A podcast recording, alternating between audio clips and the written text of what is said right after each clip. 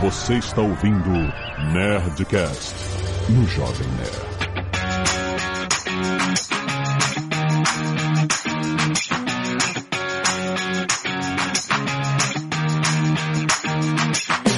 Landa, landa, landa, nerds! Aqui é Alexandre Antônio do Jovem Nerd fazendo um call no Hangout.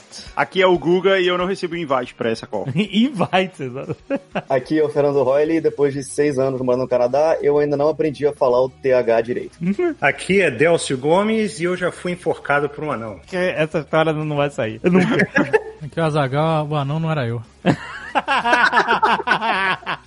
Muito bem, nerds! Estamos aqui em mais um Speak English. Netcast Speak English é trazido a você por WhatsApp Online, sim! Pra você aprender inglês do seu jeito. Vamos lembrar e reforçar o seguinte. WhatsApp ensina com uma metodologia imersiva através de situações de inglês da vida real. Que é o que a gente vai falar aqui. O que facilita o pensar em inglês, que dá segurança para você até trabalhar no exterior, que é o que a gente vai discutir aqui hoje. É muito interessante. O WhatsApp Online veio para desmistificar que aprender inglês é difícil, porque ele ensina de uma forma prática para o brasileiro aprender. Ou seja, eles sabem como é que o brasileiro pensa, eles não estão traduzindo um curso feito no exterior em inglês para o português. É um curso que tem em mente a forma como o brasileiro pensa e a forma como a gente quer passar a pensar. Pensar na língua estrangeira, pensar em inglês. E isso facilita o aprendizado do idioma para situações da vida real, situações práticas. E com o WhatsApp Online você estuda em casa no seu tempo, gente, no melhor horário para você, com acesso pelo celular, pelo desktop, por tablet, aonde você quiser. Mais de 300 horas de conteúdo com documentários e aulas cinematográficas com professores nativos em inglês. Tem aula de vocabulário, tem aula de gramática, tem exercício de fixação e tem certificado de conclusão de curso também, é claro. Vale a pena você conhecer agora whatsapponline.com.br. Entra agora, você assina você já tem todo o acesso ao conteúdo já publicado e acesso ao conteúdo que vai ser publicado ainda. Tem muita coisa vindo por aí. Tem um monte de aulas práticas e módulos já publicados e vem muito mais por aí. Vai lá conhecer whatsapponline.com.br. Hoje nós vamos falar sobre o inglês de trabalho que foi aprendido na marra por estes seres humanos que aqui estão. Delcio e Fernando Royle trabalham na mesma área, a área de efeitos visuais de Hollywood. O Delcio ainda tá na ILM, na Industrial Light Magic. O Fernando Royle já trabalhou na Industrial Light Magic, já fez vários efeitos de filmes bons e filmes horríveis, como Han Solo. Você vai carregar isso pro resto da sua vida, fazer o quê? Karma. Ficou pessoal esse negócio, cara. É.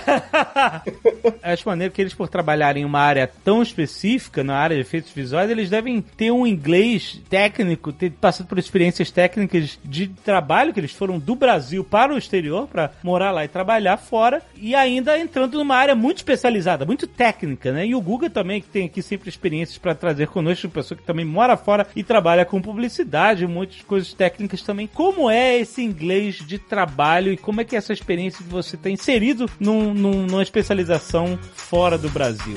Certo? Vamos lá, esse papo tá bom!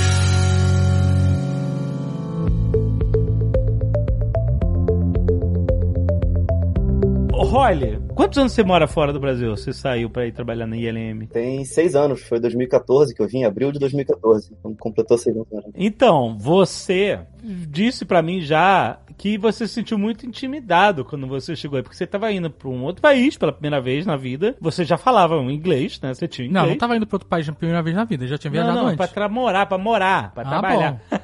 Os caras fizeram um job pra Blizzard. não, eu sei. eu sei. Times Square, amigo. O- foi na Times Square, exatamente. Mas foi morar em outro país pela primeira vez, foi trabalhar em uma empresa gringa pela primeira vez, apesar de você já ter atendido clientes gringos no seu trabalho anterior, é uma experiência. E aí você falou, você tava entrando no universo de efeitos visuais, você sendo um cara de 3D, mas que não era da indústria, então você era um novato na indústria, tendo que se comunicar. pintou a Gisele Bündchen, amigo. Como é Tava que é? botando pra baixo demais. Como é que é? Pintou a Gisele Bündchen toda. Ah, com 3D, é verdade. A propaganda daqueles Gisele Bündchen estava conectada com. David desenterrou essa, agora pode. Era propaganda da NET? Na hora das Havaianas dela, a versão Havaianas das LP. As Havaianas. Que ia olha aí. tatuando o corpo dela todo, né? É. Mas e aí? Tipo assim, como é que foi? Você se sentiu muito intimidado quando você chegou nesse universo? Cara, foi uma surpresa pessoal bem grande, assim, na verdade, porque eu já me sentia relativamente confiante com o meu inglês, como você falou, eu já tinha clientes e tal, já que eu trabalhava do Brasil é, em reuniões e etc.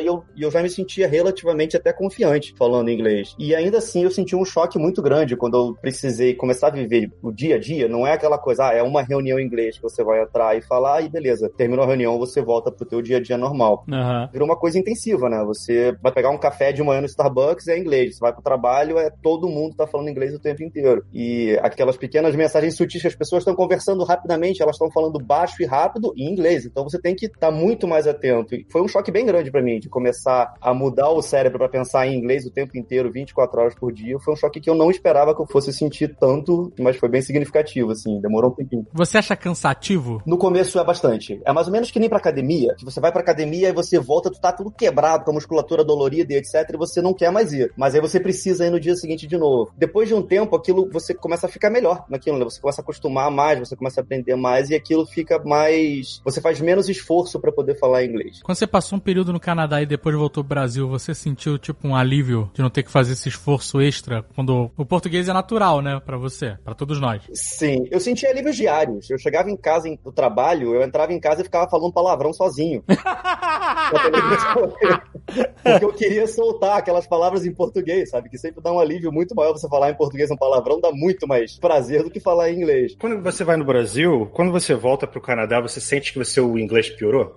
Cara, eu não sei, porque aqui em Vancouver tem muito brasileiro. Então, Ah, você gente, fala português o tempo todo, tá certo. a gente fica sempre dando, a gente fica no, no tab sempre de inglês e português aqui, com os amigos brasileiros e falando com canadenses e pessoas que não falam português, né? Então eu meio que acostumei a continuar falando português, a minha esposa é brasileira também. Então eu acostumei a ficar falando português e mudar pra inglês relativamente fácil, sabe? Relativamente rápido, mas Mas você falou que no início você ficava muito caladão, justamente por causa dessa. É, meus primeiros três meses na Helena. É porque, assim, no caso foi uma combinação de fatores, não foi só o inglês, né? Eu costumo dizer que você aprender a falar inglês não vai te tornar seguro pra poder falar inglês se você se mudar pra um lugar, porque 50% do trabalho é você superar a tua autoestima de falar inglês, de você se sentir confiante o bastante pra poder Aham. falar, saber que você vai cometer erros e tudo bem. Eu tinha muito medo de cometer erros, eu tinha vergonha de pedir um café no Starbucks, assim, era bem, era bem ridículo. E depois de um tempo você percebe que você não vai escapar dos erros. Você vai cometer erros, as pessoas às vezes vão te corrigir, às vezes não vão, e tudo bem. As pessoas, pelo menos aqui em Vancouver, todo mundo é de algum lugar, quase pouquíssimas pessoas são do Canadá mesmo, né? Ah, o meu chefe chamava o nosso departamento de departa- Immigration Department. Porque todo mundo era de um lugar diferente. Então todo mundo tinha um sotaque diferente, todo mundo tinha dificuldades, às vezes, de falar inglês com alguma coisa, e então você acabava se sentindo parte da galera, mesmo sabendo que o teu inglês não era tão perfeito assim. Então, mas sabe quando eu comecei a, a falar mais inglês e tal, nas viagens, e quando você faz. Né, a gente fez muitas entrevistas e tal, vi- viaja bastante. Eu sentia que quando eu falava com alguém que não tinha um gringo, mas que não tinha o inglês como língua nativa, sei lá, o cara era francês, ou, ou romeno, ou, ou japonês, o que seja. O cara não fala inglês nativamente, ele tava falando inglês como uma segunda língua. Eu sempre me sentia mais confortável em falar com as pessoas do que com uma pessoa que tinha o inglês como primeira língua. Tu passou por isso também? Sim, é intimidador, né? Você sabe que a pessoa fala aquele idioma desde que nasceu, ele é muito mais proeficiente, vai usar construções verbais muito mais complexas do que você jamais imaginaria usar, porque pra ele é relativamente fácil fazer aquilo, porque ele cresceu falando aquilo. Por que, que a gente acha que a gente tá sendo julgado? Quando você vê um gringo falando português meio quebrado, cheio de sotaque, você se importa? Você fica julgando o cara? Você não se importa, você acha até mais. Pô, caraca, tá falando português, que irado. É, é, a, a falo gente isso aqui, né? Igual o Jacan. O Jacan tem Mas que não- ser legendado. E o cara é é uma estrela da TV. É, exato, cara. Mas, peraí, eu tenho uma pergunta. Será que não é porque a gente tá tão incluído, assim, na, na cultura americana? A gente cresce com filmes em inglês Aham. e com, mais presente com a cultura americana. E o americano, ele não tem isso, sacou? Ele não tem muita disposição pra língua portuguesa, tá ligado? Talvez por a gente saber o que, que é o correto, a gente se sente um pouco preocupado de falar errado, tá ligado? tem uma coisa de aprovação também, né? De você querer ser entendido, querer ser aprovado. Você, muitas pessoas têm uma insegurança muito grande e medo de passar vergonha, né? De fracassar quando tá falando por sotaque errado, ou falar a palavra, a construção de frase errada e etc. É, você já tem isso no trabalho normal, né? De síndrome de impostor. Imagina ainda, eh, você coloca em cima disso o fato de você ser um imigrante e tal. Isso é, é é. um fator que dificulta mais um pouquinho, né? É, uma camada a mais. Foi engraçado isso. Eu, eu passei praticamente três meses quase mudo. Nos meus primeiros três meses na ELM eu fiquei praticamente mudo. Caraca. Foi bom, né? tinha- Deve ter pegado bem pra caramba, né? Esse cara só fala o necessário. Quando ele abre a boca é pra mudar alguma coisa. O problema era justamente esse, porque às vezes eu não abria a boca mesmo quando eu precisava. Tipo assim, eu tinha dificuldade, eu tava querendo aprender um negócio e tal, mas eu também eu tinha um problema de não querer falar o inglês errado e eu tinha um problema de não querer fazer uma pergunta idiota. Então eu ficava assim, cara, e agora? O que, que eu faço? Como é que eu... Aí eu ficava tentando descobrir sozinho. Até o dia que o meu, o meu supervisor, na época, ele chegou pra mim um dia e falou: Cara, se você não me fala que você não consegue fazer um negócio, que você tá com dificuldade de fazer uma parada, eu não tenho como te ajudar. Ó, então tava aí, eu tava dando esporro indireto aí em você. Help me Eu- não, total. help you. Tava falando, tá fazendo merda, tá renderizada errada a cara do Han Solo. É, você podia ter falado essa. Então, esse filme do Han Solo eu não consigo fazer. Não sou eu que vou salvar esse filme do Han Solo. Eu devia ter soltado essa.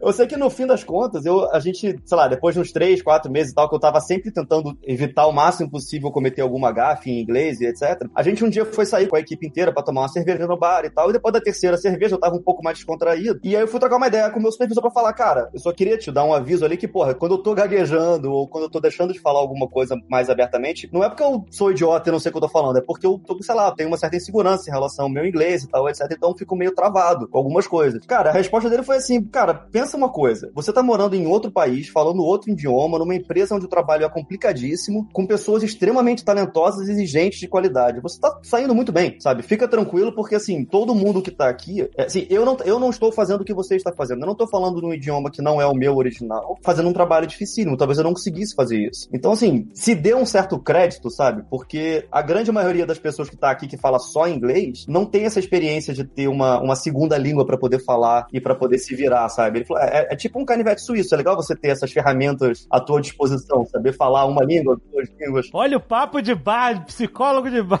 Que tipo, o cara dá maneiríssimo. Cerveja te deu coragem, né? Pô, não, ele me ajudou horrores depois daquilo. Eu falei, porra, beleza, de fato, eu tô fazendo uma coisa que nem ele, que é meu supervisor, fez, que é aprender um outro idioma e trabalhar com esse outro idioma. Então, Trabalhar com uma parada complexa no outro idioma, né? cut yourself some slack, né? Tipo, você tira um pouco de, de culpa do que você tá fazendo. E aí você falou, te considero pra caralho? Como é que é que fala, te considero pra caralho em inglês? Você abraçou ele?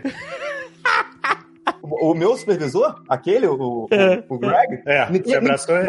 ninguém abraça o Greg. Ah, ninguém abraça. Não, cara. Não me toque. É, ele é gente boa beça, mas assim, aquela pessoa que fica meio. Ele não, não chega perto de você, sabe? Não me toque. Certo tá ele. Certo tava ele, amigo. Como vamos recriminar um cara desse? Lesson 26. Please join our daily call ASAP. Ô, Delcio, você tá mais tempo fora do Brasil. É, eu já tô nos Estados Unidos já fazem 10, quase 11 anos, né? Você não tá nos Estados Unidos, você tá na Califórnia, é completamente diferente. Então tá, é, faz sentido.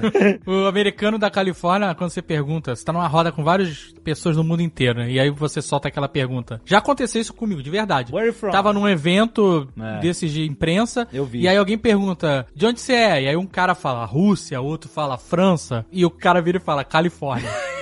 É muito doido. Mas isso é direto com o americano, cara. Eles não. Eles, é, o mundo deles é muito diferente, a visão de mundo. Eles são do, da Califórnia, de Iowa, de Nova York, não é dos Estados Unidos. Por isso que quando você ganha o campeonato de beisebol, você ganha o campeonato mundial. Exatamente. Fala aí, Delcio, como é que foi? Mas você enfrentou algo parecido? Como é que era o teu inglês quando tu foi morar aí? Eu acho que eu senti mais dificuldade quando eu vi termos técnicos, né? Quando eu comecei a, a encarar certos termos que são muito específicos para VFX. Render, render. Ah, você não sabia. porra, é o único ah, termo. Eu- será que eu falava renderar? Você não sabia se o certo era renderar ou renderizar. Era esse o problema.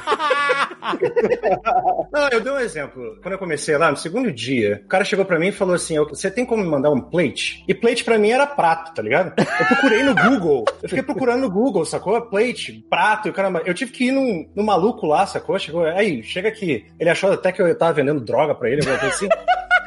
Aí, pô, o que, que diabos é um plate? Aí ele me explicou, não, plate é o footage, é, é- é- é a parte filmada, né? E aí eu entendi, ah, tá, então é isso que ele quer, sacou? Então, Porque, peraí, peraí, porque o seu insumo de trabalho é uma parte filmada lá com chroma key, fundo verde, o cacete, e você vai trabalhar com efeito especial em cima daquilo. É isso? Caraca, faz todo sentido. O prato, que é a base, e aí você bota a comida em cima, que são os efeitos especiais. Ah, Olha, será que é isso?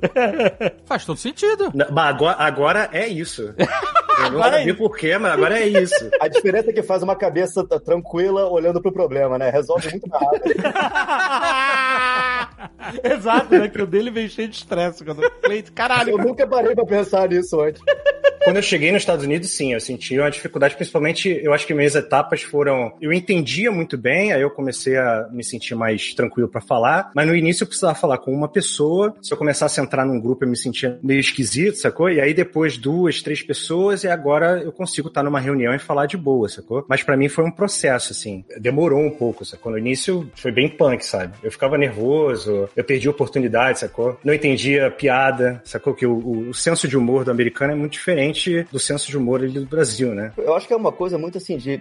Tem um inglês acadêmico, né? Que você aprende a falar as frases corretas e tal, mas a grande parte, onde você vai aprender o inglês mesmo é sorvendo de outras pessoas, né? Você escuta muitas pessoas falando, você vai numa reunião na Dailies, você vê como as pessoas apresentam o trabalho delas e, pô, vou, vou tentar usar essa frase na próxima vez que eu falar. Tentar- Caraca, o Jovem Nerd deu um pulo na cadeira aqui. Você foi Não, a tô- reunião aonde? Jovem Nerd falou em Baileys, o bicho. Não, fui me forçar. que ridículo, que ridículo. Começou a dar em volta procurando, assim, né? Tipo, cadê? A gente tá no Nerdcast Speak English. E a gente quer entender alguns termos técnicos. O que que é uma daily... Pra quem trabalha com efeitos visuais e cinema, o que que é uma daily? Uma diária, é isso? Uma diária? Faço uma meia-culpa aqui, inclusive, por ter, começado, por ter falado sem a tradução direta. Mas, sim, dailies é, são as reuniões que você faz diariamente para poder avaliar o progresso dos trabalhos que estão sendo feitos. Mas isso é uma coisa meio esquisita, né? Porque deles pode ser três vezes por dia, ou pode ser uma vez por semana, né? Eu no início fiquei meio. Pô, por que, que é deles, né? Você sabe por que que é deles? Azagal, fala aí. Eu, É, que eu nem- diria que é por causa da merda da nego de YouTube Do daily vlog? que fazia daily vlog em vez de chamar de vlog, chamava de daily, mesmo não fazendo todos os dias. Exato. É, Vou fazer é uma isso. daily, fazer uma vez por semana. É, alguém teve essa intenção de fazer diariamente e aí, e aí descaralhou tudo. Eu acho que deles vem da época quando o filme era negativo, né? Você filmava durante o dia e aí você mandava pra revelar durante a noite e aí no dia seguinte as pessoas se juntavam pra ver os dailies que eram, Ah. eram diários, né? Pra ver as coisas que eram reveladas.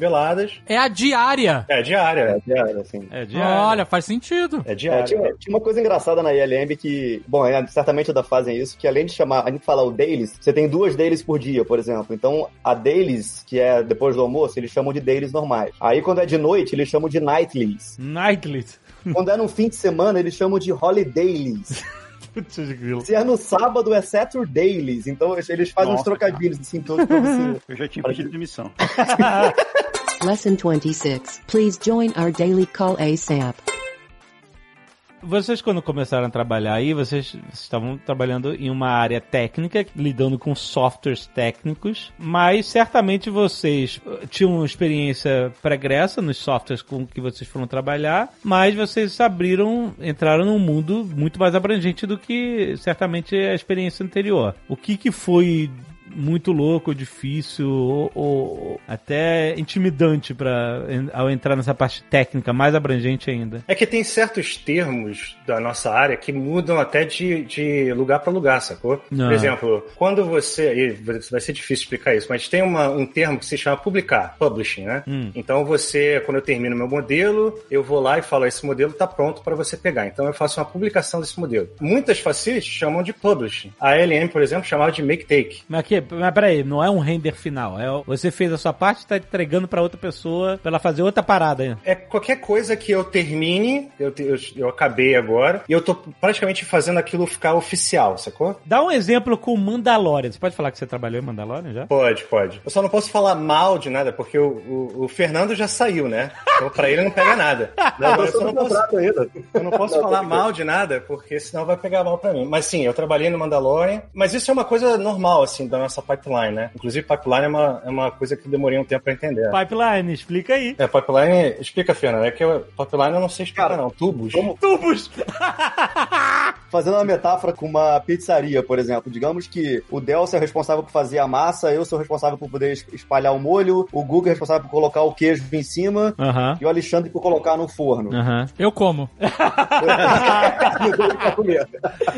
Quando o Delcio termina de espalhar a massa e a massa tá pronta, esticada, certinha, ele tem tipo um processo que ele fala, ok, a massa está aprovada para poder partir para a próxima etapa da produção. Ah, então, ok. Isso é o chamado publicar, digamos assim, quando você bota aquele negócio pronto na pipeline para outras pessoas pegarem. Então, mas a pipeline é essa sequência de processos que vão um depois do outro, depois do outro, depois do outro, que chama pipeline justamente porque é, é como se fosse um encanamento. E aí ela vai passando no cano de um pro outro, pro outro, pro outro, pro, por um, Sim, é uma linha de produção, né? Uma linha de produção, exatamente. Como se fosse um, um workflow, né? Como se fala. Tá vendo, cara? É muito termo em inglês. A pipeline é como se fosse um workflow. Aqui tipo- pipeline em português se fala workflow, né? Exato. Um fluxo de trabalho. É isso. Organograma, organograma, sei lá, fluxograma. Fluxograma, olha aí. O que eu tô querendo explicar é que, tipo, até essa palavra publishing, ela muda de facility pra facility. Então, a, Facility pra facility é um termo em inglês que você tá usando pra dizer as casas de efeito especial, de- as diferentes empresas de efeitos especiais, é isso. Tá bom esse Nerdcast Speak English, hein? Não tá? A galera tá falando Speak English mesmo. Eu tenho uma defesa em relação a isso com o Delcio também, porque assim, eu sempre achava que era meio que babaquice dos caras que moravam fora de querer trocar as palavras todas pra inglês. Aham. E depois de um tempo, você começa a perceber que às vezes fica mais rápido você associar com uma palavra em inglês alguma coisa do que você lembrar da palavra em português. Eu tava falando agora com o Delcio antes da gente começar a gravar sobre outra expressão, tipo a que ele falou de bake take e tal, que é a do turnover. Turnover é quando o estúdio manda o plate Já, ó, pra empresa. Então, mas peraí, o plate ele já explicou, pô. tá bom, tá bom. Mas o turnover é quando o plate entra no estúdio, no caso, o cliente manda pra ILM e a gente pode começar a trabalhar naquilo. Eu demorei muito tempo a descobrir e o Delcio perguntou, cara, mas como é que a gente fala turnover em português? Eu não faço a menor ideia. Tipo assim, e, e aí no fim, a gente fica pensando em alguma palavra que consolide e explique o significado do turnover e não acha. Então, assim, acaba que a gente fica. Eu eu virei aquele babaca que eu sempre criticava, que falava em inglês É. o tempo inteiro. Mas eu entendo, o André Souza já até falou é, a parte de neurociência disso. Não é que você não saiba traduzir turnover, é que esse turnover tem um contexto dentro do seu trabalho e você aprendeu a base do aprendizado dessa comunicação foi em inglês e você nunca usou essa mesma comunicação referente a esse mesmo tipo de trabalho em português. Então, a sua base de aprendizado de novos termos, no caso dos termos técnicos do seu trabalho, é em inglês. Então, você parece que fica meio babaca quando você começa a falar de plate, de, de facility, de turnover, mas é porque isso é a base de conhecimentos que você adquiriu em inglês num universo onde só fala inglês, essa parte técnica, né? eu prefiro acreditar que eu sou babaca dele. Não, e muitas vezes também são palavras que você não consegue reduzir a uma palavra só em português. Às vezes é possível, mas às vezes não. Aí você tem que explicar o contexto inteiro pra poder fazer aquela tradução, né? Fica muito mais, fica muito mais chato. É porque eu lembro que eu já vi posts de gente falando assim que no universo da publicidade, no- o mercado publicitário no Brasil é gigante e ele importa muitos termos do mercado publicitário internacional. O Google, que trabalhou muitos anos e trabalha muito com publicidade até hoje, sabe uma penca desses termos, né? Que se usa, que se fala call, vez de, ah, vou fazer uma chamada, vou fazer uma ligação, uma conferência, fala, não, vou fazer um call. É. Mas quando a gente fala call, implica que é uma videoconferência, porque a gente nunca fala chamada. Na minha cabeça, quando eu falo call, ou quando eu escrevo call na agenda, é uma reunião de trabalho por conferência. Pode Exato. ser vídeo ou áudio. E aí, Pra mim, call é isso tudo. Exato. Não é essa que só parada. ligar, não é fazer, um, Isso. não é fazer uma conferência de, de grupo de família no, no- no WhatsApp, não é isso. Isso é um pesadelo, é outro nome, é nightmare. É, então, mas é- essa é a parada, porque às vezes você tem uma, uma palavra pequena que representa um contexto que existe dentro daquele trabalho, daquele universo, né? Sim. É isso aí, porque se eu tô num dia aqui de lazer e eu lembrei de algo legal, e eu vou, eu vou ligar pro Dave, eu penso assim, eu vou ligar pro Dave. Agora, se eu combinei com ele que a gente vai fazer uma reunião de trabalho, que a gente vai falar de alguma coisa, eu vou fazer uma call com o Dave, que tem um horário marcado. tem invite. Peraí, a, a gente não fazia call, a gente na época da... É verdade. Quando a gente trabalhava junto, a gente fazia Ross. Ross. A gente criou o nosso próprio termo. Sabe o que que é Ross? É a loja de roupa? Não. Também. Podia ser né, também. Ross era reunião ordinária semanal. E é muito escroto que a gente usa a pronúncia em inglês, Ross. Não, a, parada é porque- era, a parada era uma sigla em português e a gente usava. É, isso é babaquice. Aí a gente ia, ia chamar um do o outro pra fazer a Ross, aí a gente mandava uma foto do Ross. Do Ross Friends. Mas tinha um segundo S ou era um S só? Não era um S só. Não, tinha um S só, mas como a gente começou a falar Ross, aí virou o Ross. Ele era o símbolo da, da reunião. Peraí, mas, mas não tem, não- o Ross não ganhou uma... Não, Teve variações Outro- que era Rom e Rod, Como é que era mesmo? que era diário e mensal. É, de vez em quando a gente inventava algumas outras coisas. Rod era todo dia, quando era todo Vamos fazer uma reunião. Não, semanal. Ross Rod é semanal. É. Rod é diária. Toda vez que a gente ia fazer qualquer reunião, a gente chamava de Ross. Porque era muito legal mandar a foto do Ross. É, tinham vários. Tinha extraordinária também, que era Ro. Lesson 26. Please join our daily call ASAP. Mas na publicidade, isso é, é- Tem muita coisa, né, que se usa. Tem umas coisas na publicidade que o termo que a gente usa em português é diferente do termo que a gente usa em inglês. Porque o que já me colocou em várias situações embaraçosas. Tipo, embaraçosas não, assim, mas que a pessoa não entende o que você quer dizer. Por exemplo, Peraí, não, embaraçoso o quê? Quando a pessoa fala assim no seu ouvido, You are amazing? É essa a parte? Não, é, isso não foi por causa do inglês. Na verdade, não era embaraçosa, é só que assim, tipo, você não é entendido. Porque a gente chama, o que a gente chama no Brasil de outdoor, nos Estados Unidos chama billboard. Hum, olha, é verdade. Não, outdoor. É, a gente fala, a gente já fala a brasileirada, né? Outdoor. Mas mesmo se você falar outdoor, mesmo se você falar com a pronúncia em inglês, não significa aquilo. A gente fala, durante muito tempo a gente usou o termo media outdoor, outdoor media, que é qualquer coisa que é na rua. É verdade. Então, um billboard era um tipo de outdoor, por isso provavelmente que passou a usar esse termo no Brasil. Foi uma, alguma mistranslation, alguma coisa assim. Mas esse termo caiu em desuso porque a gente passou a ter nos aeroportos, nos shoppings, muita mídia que é o mesmo tipo, tipo de mídia, mas ela não tá outdoor, né? Ela tá indoor. Aham. Então, todo esse tipo de mídia passou a se chamar out of home. Isso, é verdade. Norma- normalmente aparece assim, OH. Nossa, que luta foi pra descobrir o que era OH. As pessoas passando e-mail pra gente. Caralho. Olha, vamos fazer uma campanha OH. A gente, caraca, o que é isso?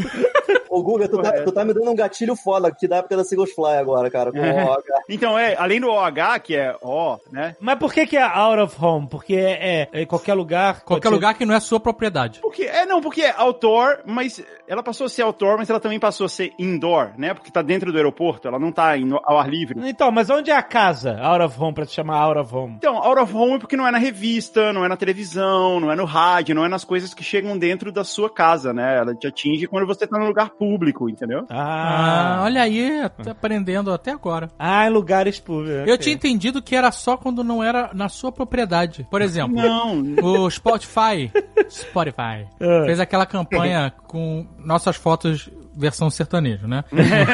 É, a gente teve no metrô, apareceu no metrô E de aí São tinha no Paulo, metrô, tinha de ônibus. revista em vários lugares. É. E eles chamavam de OH. OH. E eu entendi que era out of home. A casa deles é o Spotify.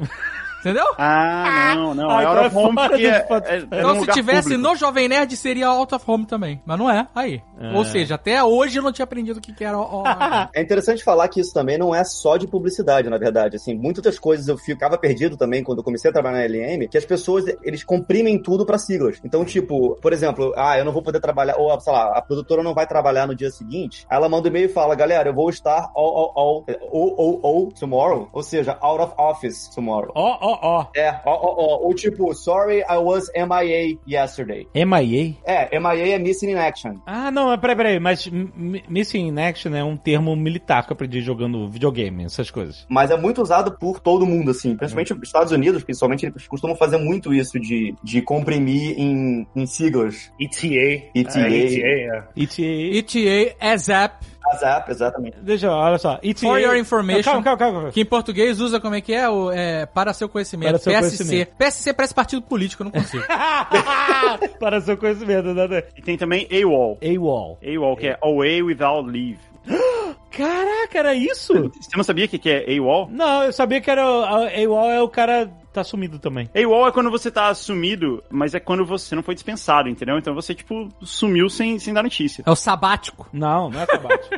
não, não, não é sabático. AWOL é, é assim, você fala assim, ah, cadê fulano? Ah, fulano tá AWOL desde de segunda. Aba- Abandono de emprego. É, o cara não. é, o militar é assim, é o cara que sumiu, é o cara que. Ele não teve a licença pra sair fora, né? Então, mas Deserdou. olha só, vamos voltar aqui. ETA. ETA. Esse é bom. Estimated Time Time, of Arrival. of Arrival. Esse eu uso sempre. É sempre cinco minutos. O tempo, de, o tempo estimado de chegada, é isso. Mas eles usam pra prazo, assim. Qual vai ser seu prazo? Aí eles perguntam qual vai ser seu ETA. Ah, Todo tá. mundo quer ser milico no final, né? Todo mundo fã de Predador Você aí, um milico. querendo fazer É, punhozinho fechado assim no, no meio do escritório. Jack Bauer também, né? Qual era o outro que você falou?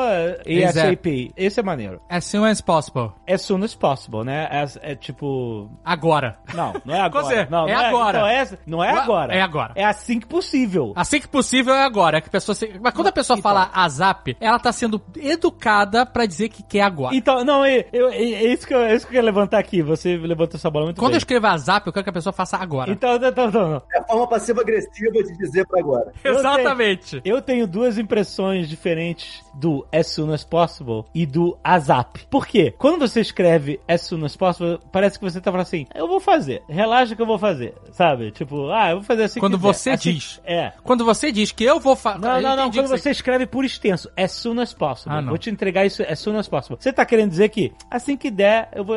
Pra mim é isso. A impressão é que é assim que der, eu, consigo, eu te entrego. Quando escreve ASAP, você escreve tudo maiúsculo, porque é uma sigla. Parece que é agora, porra! Agora, exatamente. Não, eu, eu acho, que acho- o WhatsApp, apesar de significar as soon as possible, tem uma urgência muito maior do que você escrever Então, as eu acho que não. possible. Acho que. Eu acho que depende da hierarquia. É, exatamente. Se vem de cima pra baixo é porque é pra agora. É exatamente Boa. isso. Quem cobra, quem cobra usando o WhatsApp, tá sendo educado e falando, eu quero essa merda agora. Para tudo que você tá fazendo e faz essa merda agora. Exato. Por favor. É assim. Exato. Agora, quando a pessoa responde, ah, eu vou fazer isso a zap, ela tá dizendo, no meu tempo. Boa, boa, boa análise, boa análise. Quando vem de cima pra baixo é aquele assim, if you can go ahead and do that ASAP, É, é, é agora, filha. go ahead and do that ASAP. Aí tu fica ok. That would be great. Lesson 26. Please join our daily call ASAP. Vocês estão falando das, das siglas, né? Que são junções de palavras, né? Aham. Agora, tem umas também que são só letras dentro de uma palavra, tipo thanks, né? Você fala THX, Ah, tá, THX, tem de thanks. Ah. sacou? Ou tipo tomorrow, você fala TMR. Porra, mas se o cara manda THX pra vocês, fudeu, né? Porque, Mas isso é direto, brother. O THX é, é sigla de. cara, vou ter que ligar pra Lucasfilm. velho. Por isso que eu acho que a principal coisa que eu aprendi, lição que eu aprendi quando eu comecei a trabalhar na ILM, isso tanto que fora, foi assim, cara, na dúvida, pergunte. Não importa se a pergunta vai ser idiota, não, não importa se a pergunta vai ser boba, amadora, whatever. Pergunta. É melhor você perguntar e entender ou aprender uma palavra nova do que você não perguntar e ficar perdido no escuro. Até porque você não tem Google, né? Você não pode acessar a internet. Ah, não, não pode? Não tem internet na máquina? Assim, não podia, né? Agora eles liberaram, faz um tempo que eles liberaram, mas tem todo um processo pra você. As máquinas são separadas, né? Você não tem acesso direto. Por segurança de, de não vazar, essas coisas? Caraca, mano. Assim, né? Não, e às vezes para coisas mais complicadas também, se você não necessariamente para uma contração, para uma coisa assim do- simples, mas para uma coisa mais complexa, às vezes você vai perder seis horas aprendendo um negócio, lendo pelo Google, procurando tutorial, quando se você perguntar para alguém do teu lado, o cara vai te explicar em 10 minutos, assim. Então, tem uma coisa de você aprender a se desprender desse orgulho bobo de não vou, não, não posso perguntar porque eu tenho vergonha. Não, cara, chega e pergunta. Pergunta porque é a melhor coisa que você faz, vai aprender aquilo. É aquilo que a gente tava falando sobre não ser uma palavra solta, e sim ser uma palavra que tá imbuída de significado da sua área. Sim. Eu já me peguei, eu não sei nem se você, talvez as pessoas façam isso também naturalmente, que eu já me peguei assim, às vezes eu quero traduzir um termo, e se eu boto esse termo no, no Google Translator, alguma coisa, ele me traz um significado genérico que não é o que eu tô procurando. O termo que eu tô procurando tá inserido em um contexto. E aí o que acontece? Eu procuro o termo na Wikipedia, porque muitas vezes tem artigos de Wikipedia que são sobre o termo dentro do contexto dele. E aí Sim. quando eu acho esse termo na Wikipedia em inglês, nem sempre, mas muitas vezes tem em português, aí quando eu mudo a linguagem, eu tenho a tradução do termo no contexto que eu quero. E não Sim. a tradução solta sem contexto, entendeu? Então esse é um macete que eu tenho pra você traduzir termos, às vezes é um termo médico, às vezes é um termo científico, às vezes é um termo da indústria do entretenimento, qualquer coisa. É, o macete é esse. Procura esse termo em inglês, às vezes é uma palavra, às vezes é- são duas palavras, e aí você acha na Wikipedia e ele tem um artigo sobre aquilo, aí bota pra português pra você ver qual é a tradução do termo. Eu uso muito aquele Urban Dictionary, que tem, sacou? Yo. Urban Dictionary, sim. No início eu não sabia, o nego falava pra mim, yo, caralho, que porra é essa? Aí eu Que aí, eu, né? procurava. Porra, yo! Eu não sabia, brother, eu não sou da, sei lá, da galera do rap, sei lá. A galera do rap. Que porra, Porra, é essa? maluco, yo é muito. Caraca, tu, é- tu, mesmo, tu cresceu na Tijuca, cara. Eu sou matuto, cara. Nessa coisa tipo, de não saber exatamente o significado, uma das primeiras deles que eu participei, assim, todo nervoso, todo garotão lá na deles tentando agradar, uma hora eu fui mostrar a cena que eu tava fazendo e tal. Você mostra o trabalho que ainda tá sendo feito, não tá finalizado nem nada. E eu, pô, vou tentar me defender aqui em relação a porque o fundo daquela cena não tá muito legal, ainda quero fazer uns ajustes ali. E aí eu mandei todo confiante, não, eu ainda quero fazer uns ajustes ali no backside. Aí eu comecei a escutar umas risadinhas assim baixas, eu, porra, tá ok, mas o que, que vocês estão rindo na minha cara? Aí quando eu saí, eu perguntei pro Gans, um amigo meu brasileiro que trabalha comigo lá, eu falei, cara, Gans, por que, que as pessoas ficaram rindo de mim quando eu falei eu quero ajustar o backside? Aí ele falou, cara, backside é a expressão direta que você usa pra bunda, tipo assim, pro teu traseiro. Aham. Aí eu, pô, como assim? Ah, se você quer falar a parte de no fundo, você fala background, ou back alley, ou back whatever que você quer falar. Entendi. Mas se você fala, eu quero ajustar o backside, você tá falando, quero fazer uns ajustes no meu traseiro. Aquilo demorou pra, pra, pra, entender por que que, os, por que que isso era assim, mas assim, no fim das contas, uma coisa que a gente acha que não significa nada daquilo, Aham. é, todo mundo encara de uma maneira diferente. E isso acontece bastante, né? Você tem que estar preparado pra passar por umas dessas. Mas vai pra conta, você continua, sacou? Eu já passei É. muita vergonha, bro. Teve uma vez que eu tava no táxi, e muitas vezes ser corrigido assim, até numa boa, entendeu? Eu, eu tava no táxi nos Estados Unidos, e aí eu perguntei pra passar o cartão, né? Que tem a maquininha lá atrás mesmo, no, no banco de trás tem a maquininha do cartão, pra você passar o cartão, né? E aí eu falei, do I slide the card here? Alguma coisa assim, sabe? Slide the card. Slide the card. Aqui eu tava pensando, slide de, de deslizar, de, sabe? De passar, então eu tava procurando a tradução. E eu usei slide do card. Aí o cara falou assim, yeah, yeah, swipe the card. Aí eu, ah, swipe the card, não é slide the card. Então, tipo assim, ele concordou comigo, tipo assim, ele falou, ah, é isso mesmo que você tá fazendo. Só que aí ele falou a palavra correta e eu aprendi. E nunca mais esqueci, que era swipe em vez de slide. né? É, mas eu acho que você pode falar slide também. Pode falar slide? Acho que tem uma outra máquina que vem escrito slide. Quando eu fiquei atento com o radar nisso, eu vi tudo que era swipe, swipe, swipe, swipe. Não, não, swipe é o mais normal mesmo, mas eu acho que tem algumas máquinas que vem escrito slide. O slide é pra você, às vezes, inserir, às vezes. Eles falam pra você slide the card in, porque é aquela entrada de slide pra entrar. Ah, olha aí. Slide the card in. Aí é pra você inserir daquela. Ah, tá vendo? Que é... é, exatamente, olha aí. Tem- Mas tem muita expressão também que a gente não faz ideia, porque as pessoas usam pra outros objetivos e você não espera resolver aquilo. Às vezes você tá num restaurante sentado, aí o teu- chega a tua comida. Aí você começa a comer, cinco minutos depois, vem o garçom ou a garçonete e pergunta: How are the first bites uh, going? Or, or feeling, or tasting, or whatever. How are the first bites? Então, assim, só que ela vem falando super rápido aquilo. Então você escuta assim, que? Tipo, tá falando da minha, da minha mordida? O que, que, do que, que você tá falando, sabe? Aham, aham. Aí um dia você se dá conta, ah, tá, o que, que eu tô achando das primeiras mordidas que eu tô dando na minha comida, né? Mas, assim, esse cotidiano, esse dia a dia, você só pega estando aqui e É. passando por uns momentos meio gafe no começo. No início, eu usava sure pra tudo. Porque sure pode ser pra sim ou não, tá ligado? Então, eu, o nego perguntava, e aí, tá gostando da, da comida? Sure, sacou? Eu não preciso especificar se eu gostei ou não, porque justamente eu não entendi o que a pessoa falava. Shirley, Shirley. Ué, porque sure, sure pode ser pra, pra não? Como assim? Você- se a pessoa fosse falar, você não gostou da comida, eu posso falar sure. tá, sim, Sacou? sim, sim. Então, eu, na dúvida, eu só falava sure, sacou? É, na, dú- na dúvida se concorda, né? Ou então É, outra, outra boa assim. palavra pra isso, uma palavra melhor ainda pra isso é absolutely. Ah, boa, Guga! Absolutely não significa nada. Ou tudo. Ou tudo. Não, absolutamente você tá concordando com qualquer coisa que o cara tenha falado pra você, é isso? Não, mas às vezes você tá discordando e você fala absolutely também, porque você poderia dizer um, tipo um absolutely not, entendeu? Então, tipo, Ah, então, é- é, depende da entonação. Então, no fim, você só fala isso e, e a pessoa vai dizer, ok. Sabe o que eu fiquei pensando? Hum. E se você pediu sopa? Como é que a mulher vai perguntar como é que foram as primeiras mordidas? How are the first slurps going, né? Eles falam isso com ramen, né? Você você vai comer ramen aqui, não sei como é que vocês falam. A gente no Brasil fala lamen, aqui as pessoas chamam de ramen. Aham. Mas tem a coisa do slurp, você tem que comer fazendo barulho, tem que comer fazendo.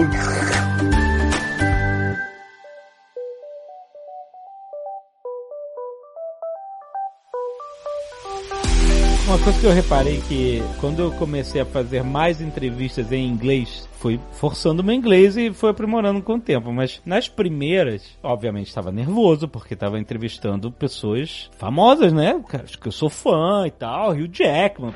Tá nervoso, mano. Então, Scarlett Johansson, tá É, Eita, Fiquei nervoso. Pô, meu amigo, vou te falar o seguinte: você senta numa cadeira na frente da Scarlett Johansson, se você não está nervoso, você está morto por dentro. Eu não sei, tu vai no chão com ataque cardíaco, na hora.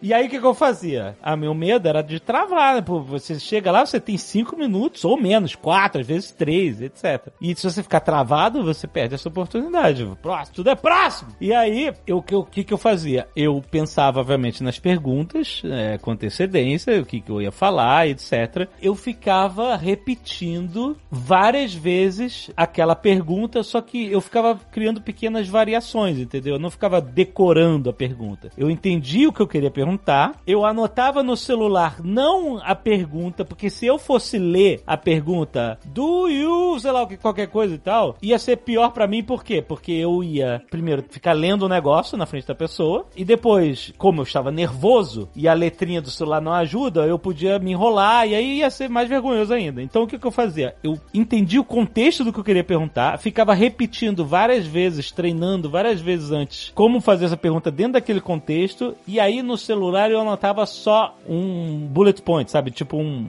um lembrete. Uma, uma palavra que te lembrasse. Uma palavra-chave que me lembrasse do que eu queria perguntar, entendeu? Então isso me dava bastante segurança na hora de perguntar, porque primeiro eu tinha uma memória muscular de repetir pra caramba o que eu queria falar e eu não precisava ficar decorando nem nada, porque se você quiser decorar um negócio, quando você tá nervoso, você pode decorar de cor salteado, aí quando você chega num lugar você tá nervoso, branco, né? Tu não vai lembrar nada, né? E se, e se a pessoa perguntar uma coisa um pouquinho diferente do que você estava planejado falar, ferrou, né? Exatamente, exatamente. Por exemplo, uma das primeiras vezes que eu tive que falar bastante inglês e eu tava muito verde ainda foi quando a gente conheceu o Stallone em Los Angeles. Era um evento, não não tava certo da gente conhecer o Stallone, o nosso querido amigo Giuseppe Aquila da Montegrappa falou: "Ó, vem comigo, o evento é, é da Montegrappa, o Stallone vai estar lá pelo evento e em algum momento eu vou tentar puxar vocês e colocar na frente deles. E aí é contigo, meu amigo." Aí bate o cagaço. né? Então, aí, o que aconteceu? Eu queria, sabia que a gente ia tentar filmar e que podia botar no Nerd Office. E aí, eu fiquei criando um texto de uns três minutos de agradecimento a ele, de caraca, não, pra não ficar que nem quando eu pedi autógrafo do Samuel Jackson, que eu fiquei falando I love you, I love you, I love you, porque eu só eu não soube falar nada na frente dele. né? E eu ficava, cara, eu ia tomar banho e eu ficava repetindo, Mr. Stallone, you are like a teacher to us, não sei o que, sabe? I want to thank you as a teacher, sabe? E eu, eu fazia entonações diferentes e tal. Então, quando eu chego na frente dele, e tem filmado isso, eu, aquilo é memória muscular. Naquele caso, eu tinha meio que decorado praticamente aquele texto, de tanto repetir ele. Porque eu sabia que não tinha nenhuma chance da gente conversar. Eu só ia poder falar alguma coisa, tipo, I love you, I love you, I love you, só que mais elaborado, que era isso. Esse era o objetivo. Mas isso ajudou pra caramba, porque quando o Giuseppe colocou a gente na frente dele, eu tinha repetido tantas vezes que eu, eu perdi o nervosismo naquela hora. E isso Você não se deixou ser sequestrado pela emoção do momento. Exatamente. Você simplesmente falou o que a memória muscular mandou. a memória muscular mandou. Então, tipo assim, isso foi um auxílio bastante grande pra vencer timidez, pra vencer. É claro que eu tava desarmado ali. Se ele decidisse falar outra coisa e tal, eu meio que ia travar, entendeu? Se ele perguntasse pra você assim, de repente, vamos cheirar cocaína um no cu do outro. Cara, tá maluco? Eu ia falar I love you, I love you, I love you. Eu falo, me ensina, me ensina, professor. Eu faria sure, sure. Mas com. Sure, sure, absolutely. Absolutamente.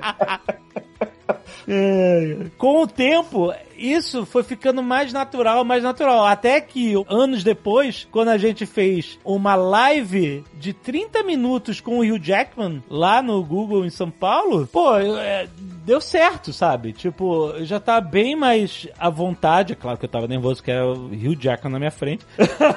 Mas eu tava bem mais à vontade de conduzir a coisa, porque é justamente isso, de você entender mais o contexto do que você quer falar, do que ficar decorando o que você quer falar, né? Deixa eu perguntar uma coisa. Quando você tava nessa fase, você não se sentia fluente, né? Não, Você se considera fluente na língua hoje em dia? Sim, é, não, não é um perfeito, mas, mas eu me considero fluente porque eu consigo desenvolver conversas absolutamente sem essa decoreba, sem essa preparação, sabe? Eu já me peguei em, em reuniões e, e calls.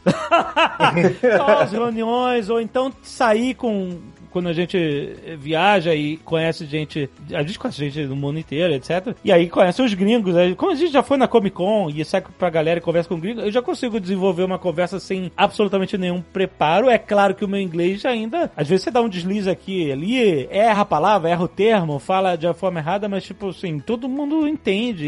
E, e é uma coisa que, com o tempo, quanto mais eu expunho o meu inglês a nativos, e no caso, tipo, teste de fogo, né? Tipo assim, ó, tu vai falar com a escala de Johansson, cara. Entendeu? Quanto mais eu fazia isso, mais eu entendia que a pessoa que tá ali, ela tá te ouvindo, ela quer te entender. Entendeu? A não ser que se se ela tá na repartição pública e o cara tá de saco cheio da vida. Normalmente você tá num lugar, tá numa loja, tá no aeroporto, tá não sei o quê, pedindo informação. A pessoa, mesmo que você fale um negócio enrolado, a pessoa vai querer te ajudar, cara. Vai querer te entender. Tá, às vezes não no drive-thru, né? no drive-thru o cara tá, quer complicar pra você. Não, o drive-thru é, nos Estados Unidos, que é na máquina, que você fala com um totem Exato, né? do 2001, é uma prova de fogo. É que o microfone não ajuda, né? O microfone não ajuda. Se você conseguir passar por essa prova, você pode, você é fluente. É verdade. É verdade. Não tem, não tem um monte de exame aí, TOEFL, não sei o que lá. Amigo, É. nada chega perto do que um pedido de drive-thru. Exatamente. Se vier perfeito, né? Se o milkshake de morango vier perfeito. Você abre a sacola, olhou, tá tudo lá dentro. Passou no nada. teste, cara. Passou, tá aprovado. Tem um vídeo viral maravilhoso, né, do cara que pede potato large. Vocês já viram? Tento lá. Papai tá deitando no inglês? É, é, pô, esse, esse vídeo é muito bom. Ele chega, pede uma batata frita, não sei o que e tal, e vem um cappuccino. Sério? Não, e ele, ele tira uma onda com a família, ainda ele vira assim pra, pra, pra câmera, que, é, que a esposa dele tá filmando, ele vira pra câmera assim, pô, papai tá deitando no inglês, olha só. Aí a mulher entrega um negócio totalmente diferente, ele ia, rapaz. Não deu, não deu, não. Mas, eu- mas eu acho fora a atitude do cara. Eu- acho brilhante, assim. O cara não tá nem aí, ele faz mesmo. Conta moeda ainda, porque, e as moedas em dólar são difíceis, né? Porque elas têm nome, assim. Elas não tem lá, tipo, 10 centavos. Tem, assim, um dime. É. Então, é, é difícil você lidar com elas. E o cara vai e faz isso, e nesse vídeo ele dá a volta e passa de novo. Ó, tipo, veio errado. o que é brilhante, assim. É uma bela atitude. Ah, Cara, em relação ao que o Delcio falou de ser fluente, eu acho que quando você começa a ser, como você falou, Alexandre, de você já saberia se comunicar sem qualquer problema, eu acho que quando você para de precisar traduzir do português para o inglês antes de falar Isso. e já fala diretamente no inglês, é porque você já se sente confortável naquele idioma sem precisar voltar pro, pro teu original. Acho que isso é que te faz fluente, assim, pelo menos na Eu, minha cabeça. eu- eu acho que também, quando eu comecei a parar de me sentir cansado, depois de tanto falar inglês, sacou? Eu me sentia exausto. Eu já notei que quando eu tô cansado, não de falar inglês, mas tipo, cansado fisicamente e tal, dia longo e tal, o meu inglês começa a sofrer porque exige mais da sua mente. Você tá pensando em duas etapas. É claro que quando você, você tá 10 anos morando nos Estados Unidos, Delcio, você já tem o seu raciocínio do dia a dia em inglês. Então, como você que falou, você, eu me sinto mais cansado. Eu já penso em inglês, né? Tanto é que eu acho que o dia que eu me senti assim, beleza, eu sou fluente, foi um dia que eu tava dormindo, eu tava sonhando, e no sonho minha mãe tava falando em inglês, e minha mãe não fala inglês, sacou? Daí eu acordei falando, pronto, eu sou fluente, tá ligado? Ah, mas...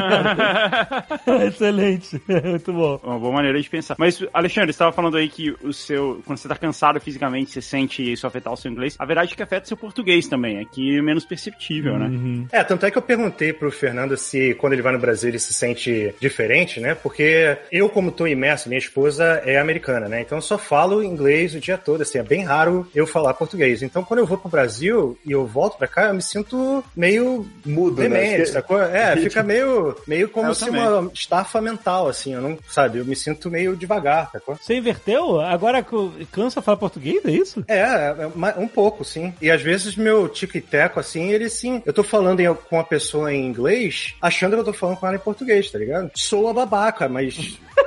mas é babaca mesmo. tipo.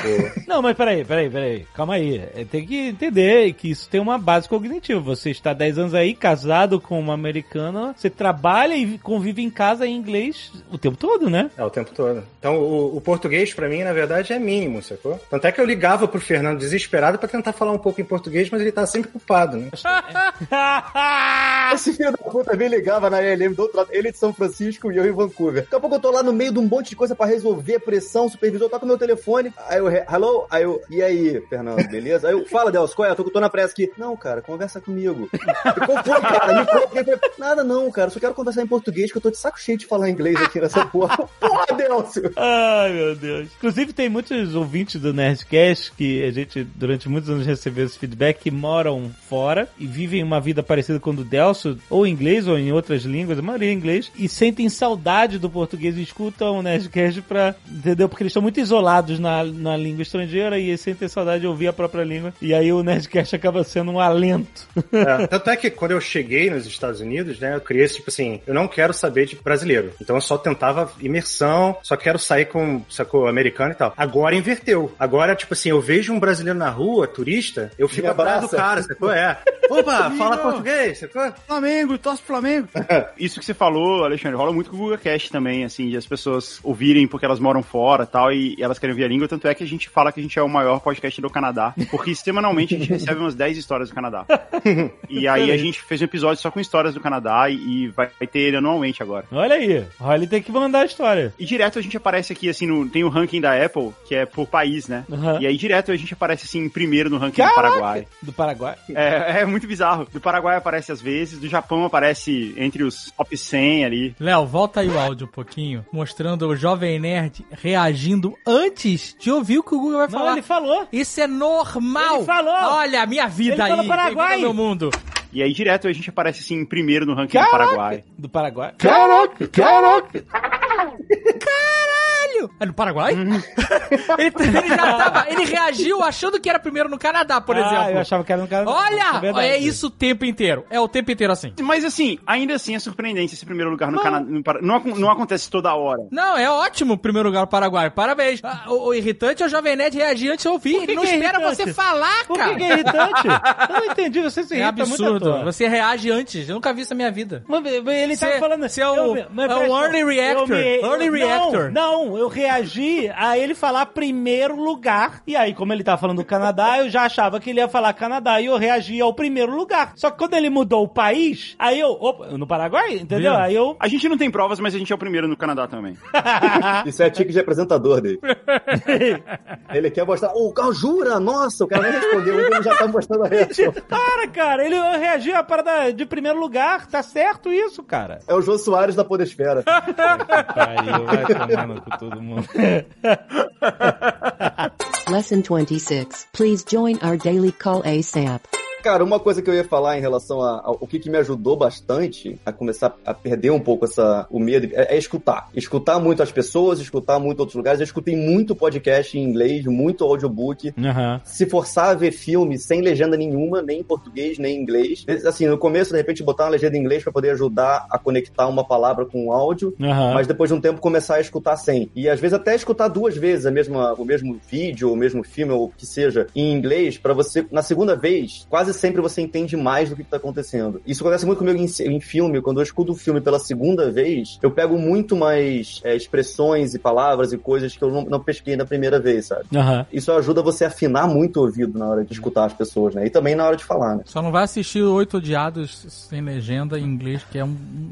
É um desespero, maluco. É impossível. Sabia que isso é interessante? Porque eu tinha um pouco de minha esposa, né, americana, e quando a gente vai ver algum filme, tipo, britânico, alguma coisa assim, eu me sentia mal de, tipo assim, puta, eu vou ter que botar legenda, né? E ela também não entende, cara. Às vezes ela precisa também da legenda, sabe? Ah, é? De inglês britânico? É, às vezes ela precisa. Né? Caraca, mano. Filme australiano, por exemplo, minha, minha esposa tem que botar legenda às vezes, porque tem uma palavra ou outra que por causa do sotaque, sei lá, ela não pega, sacou? Cara, sotaque britânico, tu tava falando agora, lembrei do Doutor Estranho, assim, quando me fizeram trabalhar no Doutor Estranho, eu tava trabalhando no Silêncio, né, do Martin Scorsese, que foi um filme todo lento, longo, que eu tava, assim, há meses trabalhando sem pressa, sem pressão nenhuma. E de repente me mudaram pro Doutor Estranho e falaram, Fernando, precisamos de você, porque vai ter trailer shot e tal, é, é filme pra fazer trailer e tal, né? Então tá meio que na pressão, estamos aumentando a equipe. Então corre lá pra deles que você tem que participar agora. Aí eu, porra, peguei meu caderninho, fui pra deles correndo. Assim que eu entro na sala, tem, sei lá, 25 pessoas sentadas na sala, e o speaker, porque o supervisor tava em São Francisco, né? O speaker é o, o Richard Bluff, que era o supervisor, ele é britânico. Então eu entro naquela sala, 25 pessoas na sala, e eu só escuto pelo speaker alguém falando um inglês britânico carregadíssimo, extremamente rápido. O cara já tava falando loucamente. No, você diz na, na, na- na parada de na teleconferência ali, no, no speaker do. Isso, na maquininha de teleconferência. Então eu não tava vendo os lábios do cara falando, eu tava só ouvindo a voz do cara. Dificulta, é isso. é. E ainda meio de longe, né? E aí eu tô lá procurando um lugar pra sentar e eu pensando assim, com com o rabo de ouvido, pensando, cara, coitado do maluco que vai ter que entender o que esse cara tá falando, porque esse cara é muito. O, ca- o cara- o inglês do cara é muito bizarro. É. E o cara falando, falando, aí eu sento e tô meio que me acomodando ali. Daqui a pouco o cara fica em silêncio, ele para de falar, fica uns 5 segundos em silêncio, daqui a pouco ele volta e fala: Fernando, você tá aí? Você escutou o que eu falei?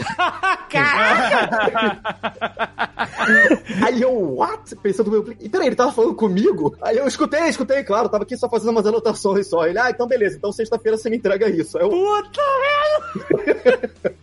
aí eu corri pra produtora e falei, ah, pelo amor de Deus, me ajuda que eu não ouvi uma palavra do que esse maluco falou. Caraca. Aí ela me ajudou lá, mas foi. Depois, assim, toda deles, depois, a partir daquele dia, toda deles eu era. Eu sentava na frente, do lado do speaker, pra poder escutar tudo que o cara falava. Porque era, era bizarro de entender, assim, era bem complicado. Mas o que, que era que ele pediu pra tu fazer? Uma das cenas que eu tava fazendo, uma das ilusões de ótica na hora que a cidade inteira tava desmontando, Ah, tinha um outro shot que até não foi pro ar, que ele queria fazer uma ilusão de ótica específica lá, que só funcionaria com uma câmera parada, mas ele queria tentar dar um jeito de mostrar pro cliente que daria pra funcionar com a câmera se movimentando. Ele tava com a cena tava na tela, eu nem sabia qual que, o- que o shot era meu ainda, mas a cena tava na tela, ele tava explicando como é que ele queria que a ilusão de ótica fosse e tava explicando que opções que eu deveria tentar pra poder vender. Eu acho que é também você precisa explicar que o Richard, cara, ele toma milkshake de cocaína de manhã, tá ligado? Ele é super, tá ligado? Às vezes ele. Eu lembro, eu lembro que ele chegava pra mim, às vezes, eu trabalhei com ele no Mandalorian, né? Aí ele chegava pra mim assim, às vezes, ô Delcio, vem aqui na minha sala. Aí, come with me. Aí ele, ele saía, né? Eu tava andando com ele. Quando eu virava no corredor, ele já tava lá no outro lado do corredor, na parede, assim, com a cabecinha. Vem, vem, vem, vem aqui, sacou? Ele anda muito rápido, fala muito rápido, tá ligado? Então, Então, vou, te, vou te falar que é de longe um dos melhores supervisores que eu trabalhei até hoje Reliance, com cer- cara. com O certeza. cara é Isso pra tomar bom. milkshake de cocaína. é- o cara anda muito, ele anda mais rápido que você. Pois é.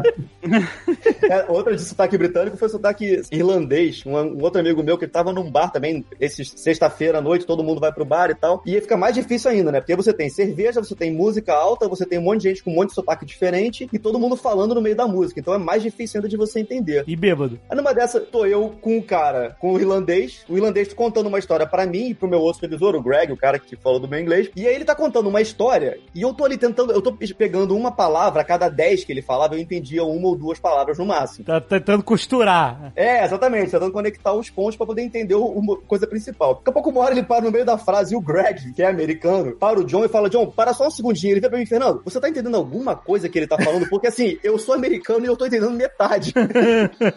Aí eu, cara, mais ou menos. Ele dá mais ou menos um contexto pra eu tentar criar uma história na minha cabeça, porque é impossível.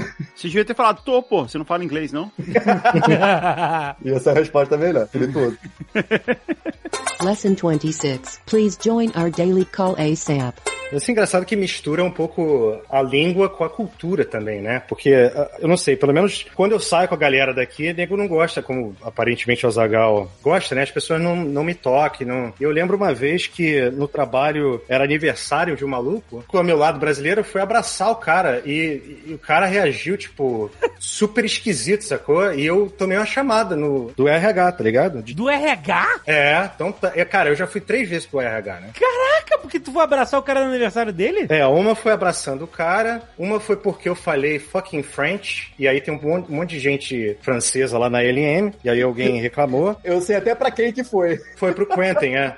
E aí ele, ele ficava pra mim fucking Brazilian, eu ficava pra ele fucking French, mas aí um dia no corredor passando, eu falei fucking French, e um maluco francês passou e reportou, sacou? E a Disney é meio, meio cheia de, sacou? então eu tô, eu tô com um laço no pescoço, sacou? Meu Deus do céu. Então eu fico É. pianinho. Esse francês é amigo, é amigo meu também. Depois ele se mudou de São... Ele era muito amigo do Delcio, ele se mudou pra Vancouver e ficou meu amigo aqui. Uhum. Ah, mas peraí, você tá falando o seguinte, é, vocês falavam meio que de zoeira um com o outro, fucking Brazilian, fucking French, é isso? Era uma parada de vocês dois. Sim, a gente sentava meio que no mesmo cubículo, sacou? A gente era amigo um do outro, e aí eu ficava o dia todo, um falando pro outro, sacou? Fucking Brazilian, fucking French, fucking Brazilian, fucking French.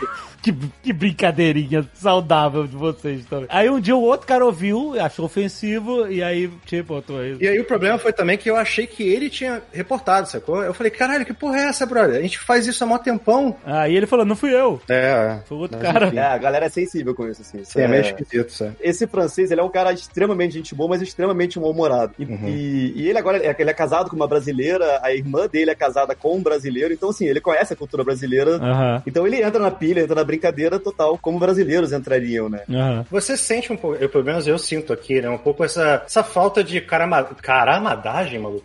Cama... Olha aí, ó. Ó o cara. Caramadagem. Camaradagem. Nossa, Camaradagem. que vergonha. Não corta, não, deixa aí. E aí eu sinto falta disso, cara, sabe? Tipo, eu me relaciono muito mais com gente sabe, russo, alemão e tal, por estar mesmo que assim, meio que no mesmo limbo, tá ligado? Ah, Porque assim, como é que eu vou explicar isso? Eu me sinto que no Brasil eu não tô. Vocês estavam falando aí de cultura pop brasileira, né? Eu tô aqui boiando, tá ligado? Eu não, eu não sei, mas eu nem sei se o Jô Soares tá vivo ou morto, tá ligado? E aqui no- nos Estados Unidos, o nego fala também de tipo, ah, eu é, me formei no meu prom, e eu, cara, tipo, eu não passei por isso, tá ligado? Aham. Então, eu sinto um pouco de falta dessa broderagem, sacou? Broderagem, olha aí. E tem uma coisa também, porque assim, isso a parte da cultura influencia muito, né? O canadense, pelo menos, eu não sei como é que é o americano nesse sentido, mas o canadense, ele não tem esse calor humano, né? Que o brasileiro tem de chegar, conversar, fazer amigos e, e- e ficar amigo da galera relativamente fácil. Então é complicado você fazer amigo canadense aqui. A galera não precisa de mais amigos. Eles já têm os amigos deles e é isso aí. Uhum. Isso eu senti muita falta também quando eu cheguei aqui e comecei a tentar fazer amizade com as pessoas e, e você sentir que não conecta, sabe? Que a pessoa, ela é super educada, super gente boa contigo, mas no dia seguinte ela parece que não sabe quem você é. Uhum. Leva um tempo até você se adaptar a esse tipo de, a esse tipo de comportamento assim e saber que não é pessoal contigo, é só uma coisa de, de cultura mesmo. Mas você acabou fazendo amigos locais aí ou seus amigos são tudo imigrantes também? Não, depois de um tempo, você, você acaba fazendo assim, mas são poucos. Canadense mesmo são poucos. Até porque em Vancouver tem muito pouco canadense mesmo. Uhum. Mas a, a grande maioria é imigrante. A grande maioria é, é de fora. E a grande maioria mesmo é brasileiro, porque Vancouver tem muito brasileiro. Tem que sair pra, com o Leão e a Nilce, cara. Eles são legais, cara. Ah, tá. A Nilce que entrevistou o- Atila no Roda Viva? Olha aí, isso. A Nilce que entrevistou. É. Ah, eu não, eu não conheço ela. A minha, a minha esposa conhece ela. Que acho que ela é blogueira, se não me engano, né? Ela tem YouTube e tal. Eu- mas, eu não, mas eu não conheço ela. Eles são legais, cara. Vale a pena. São um casal legal, cara. Eles são. Ele- Eles estão em Vancouver. Sim. Ah, maneiro. Vou, vou entrar em contato com ela. Vou apresentar vocês. Eu trabalhei num parque de diversão e aí eu era supervisor do, de fotografia e tal. E aí a minha manager um dia, tinha um rapaz lá que tava meio de saco cheio do trabalho. E um dia ele faltou, sacou? E aí a minha manager perguntou, pô, cadê o Andrew? Aí eu falei, ah, o Andrew, ele, sabe, ele não tá muito feliz, ele kick the bucket, sacou? E, e aí a minha manager abriu o olho, tá ligado? Ah, você falou! Chutou que o cara chutou o balde já. O cara. Pra mim era chutou o balde. O cara, tipo, ele não tá nem mais aí pro trabalho e tal, né? E aí a minha manager abriu o olho e ele falou: Is, is he dead? He, he died? Porque o termo kick the bucket em inglês é, é morrer. Não é chutar o balde que, pra- que nem pra gente. Mas eu fiz a tradução, né, tipo, literal, sacou? Kick the Aham. bucket. Eu escutei essa expressão, mas eu não sabia que ela era uma outra coisa, sacou? Eu achei Aham. que, ah, beleza, eles falam kick the bucket significa chutar o balde. E aí depois, no dia seguinte, o Andrew veio, pô, cara, você falou que eu morri, que porra é essa?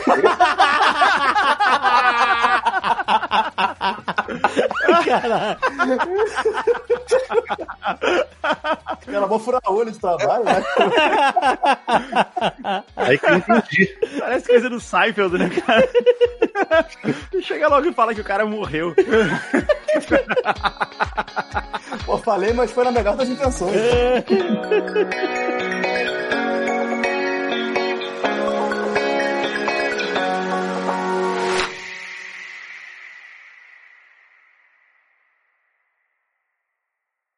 Este Nerdcast foi editado por Radiofobia, podcast e multimídia.